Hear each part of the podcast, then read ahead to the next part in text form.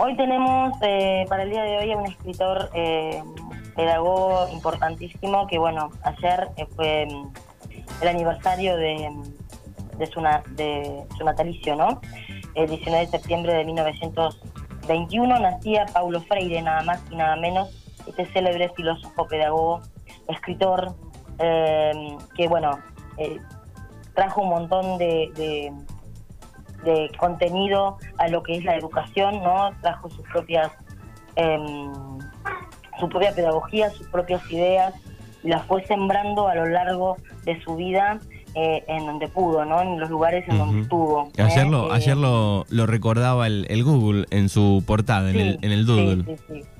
Em, destacadísimo, Paulo Freire, eh, que sembró, como te decía, en, en, las mentes de muchas personas y de muchos, estuvo en muchos países, eh, su filosofía, eh, su psicología, su forma de pensar. Eh, bueno, hay un montón de libros de él, es interminable la lista, ¿no? Mm, Pedagogía del oprimido es, su obra cumbre, ¿no? El libro más importante de su trayectoria. Y bueno, pasó por muchas etapas. Freire tuvo que en su país, eh, ahí es donde fue, donde se formó, donde estudió, donde dio sus primeros pasos y, logró, eh, viniendo de una familia humilde, casi ya pobre, eh, logró adquirir valores y buscar la forma de poder ayudar, ¿no? También a la gente para alfabetizarla, ¿verdad?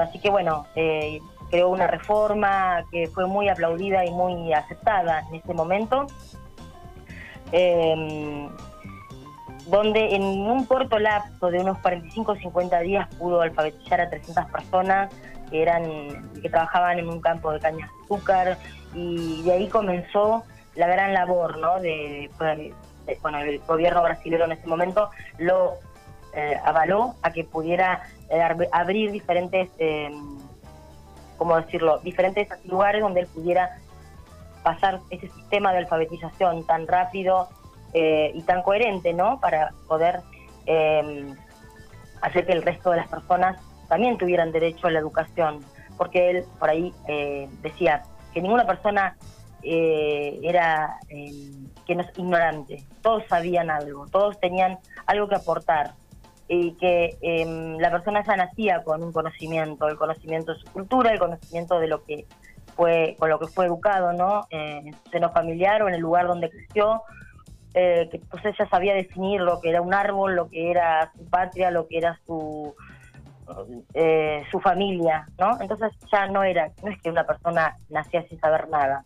Después, bueno, viene el proceso de la lectoescritura, ¿no? Que es donde el, por ahí se remarcó en este, en este contexto para, para enseñar a leer y a escribir, que era eso, para que pudieran votar, porque en ese momento en su país quienes eran analfabetos no podían votar. Entonces, para que quienes pudieran votar en su país, él también eh, promulgó esta reforma para, para ayudarlos a que también tuvieran la oportunidad de elegir a quienes los gobernaran.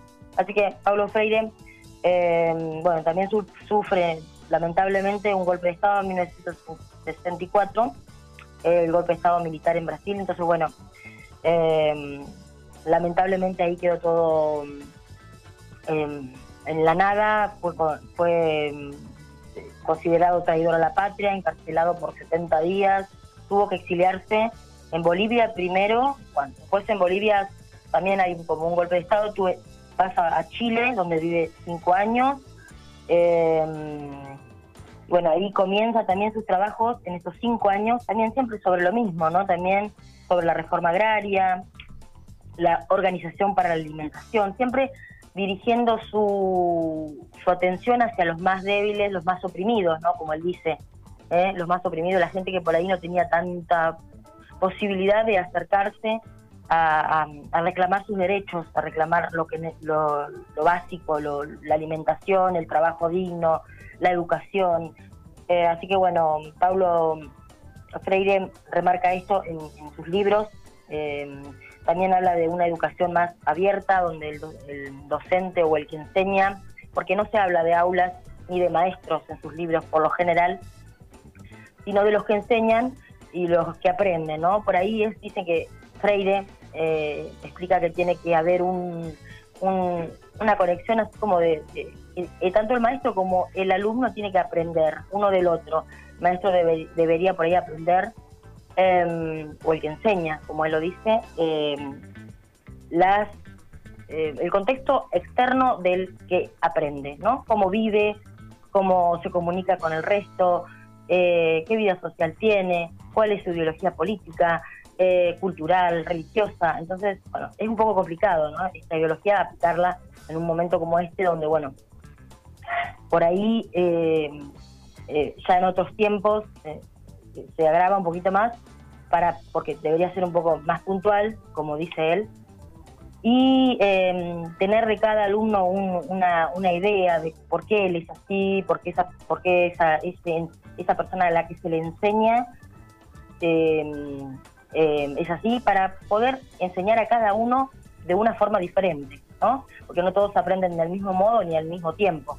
Entonces, Frege recalca esto en sus libros, eh, y bueno, eh, por ahí hablaba también un poco de la eh, pedagogía bancaria, ¿no? que por ahí se, puede leer mucho sobre él, sobre este tema de que eh, se muestra por ahí al, que aprende como que tiene que absorber todo el conocimiento que se le da sin eh,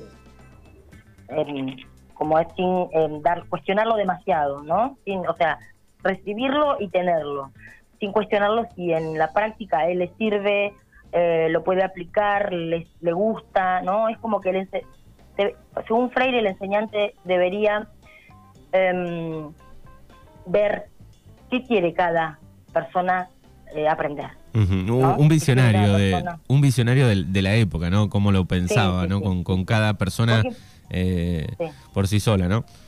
Sí, sí, sí. Bueno, Freire también estuvo en después, bueno, cuando pasó por por Ginebra, Suiza, también estuvo en los países más, eh, más pobres, más eh, olvidados, estuvo en África, en Asia, en América, en Oceanía, eh, llevando también su, su bandera, ¿no? De, su, pedagogía, su forma de pensar. Y bueno, lamentablemente a la edad de 75 años fallece el 2 de mayo de 1997 y bueno, deja todo este legado que hoy tenemos, por suerte, eh, tantos libros, tantas eh, enseñanzas, por ahí algunas pueden servir y pueden ser aplicadas en estos momentos y otras quizá no, pero em, escucharlo o, leerlo es, realmente muy gratificante y ayuda a pensar, ayuda a ver cómo podemos ver al otro, ¿no? Más allá de lo que siempre está estructurado dentro de lo que es la educación, dentro de lo que es la formación, la cultura, porque por ahí cada persona es un individuo, ¿verdad? Entonces, eh, como individuo, como tal, eh, necesita ¿eh? esa individualidad de enseñanza para, para crecer, para formarse, para ser el día de mañana una, una persona que pueda demostrar lo que, lo que sabe y lo que le gusta hacer. Bien, perfecto. Bueno, un gran, este, un grande, Paulo Freire y, y su obra. Eh, sí, eh, antes de terminar, discúlpame que te interrumpa, Manu. Tenía para por ahí, hay cinco libros que voy a, nombrar así al paso para, para por ahí tener una referencia, quien quiera leerlo, quien por ahí le guste este tipo de, libros.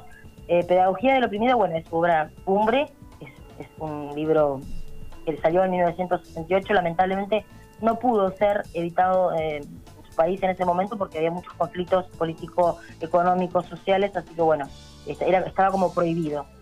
Después está el grito manso, que también trata problemas sociales, eh, como la práctica de la, educación en los inicios del siglo XXI, la importancia de leer y el proceso de liberación.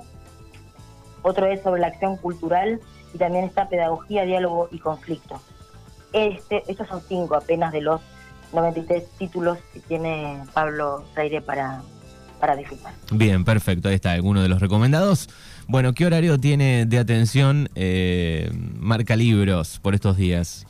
De 8 a 12.30 a 13 y de aproximadamente de 8 a 12.30 horas y de 16 a 20 horas por ahora seguimos en este horario, así que si quiere acercarse a buscar un libro para leer y compartir, ahora que empieza la primavera, los días lindos, llevarlo a algún lugar, contacto con la naturaleza, con, como decía Freire por ahí en, su historia, que él quería ser recordado, más que nada como alguien que, amaba la humanidad, la naturaleza, los animales, la, gente, la, individualidad, la educación.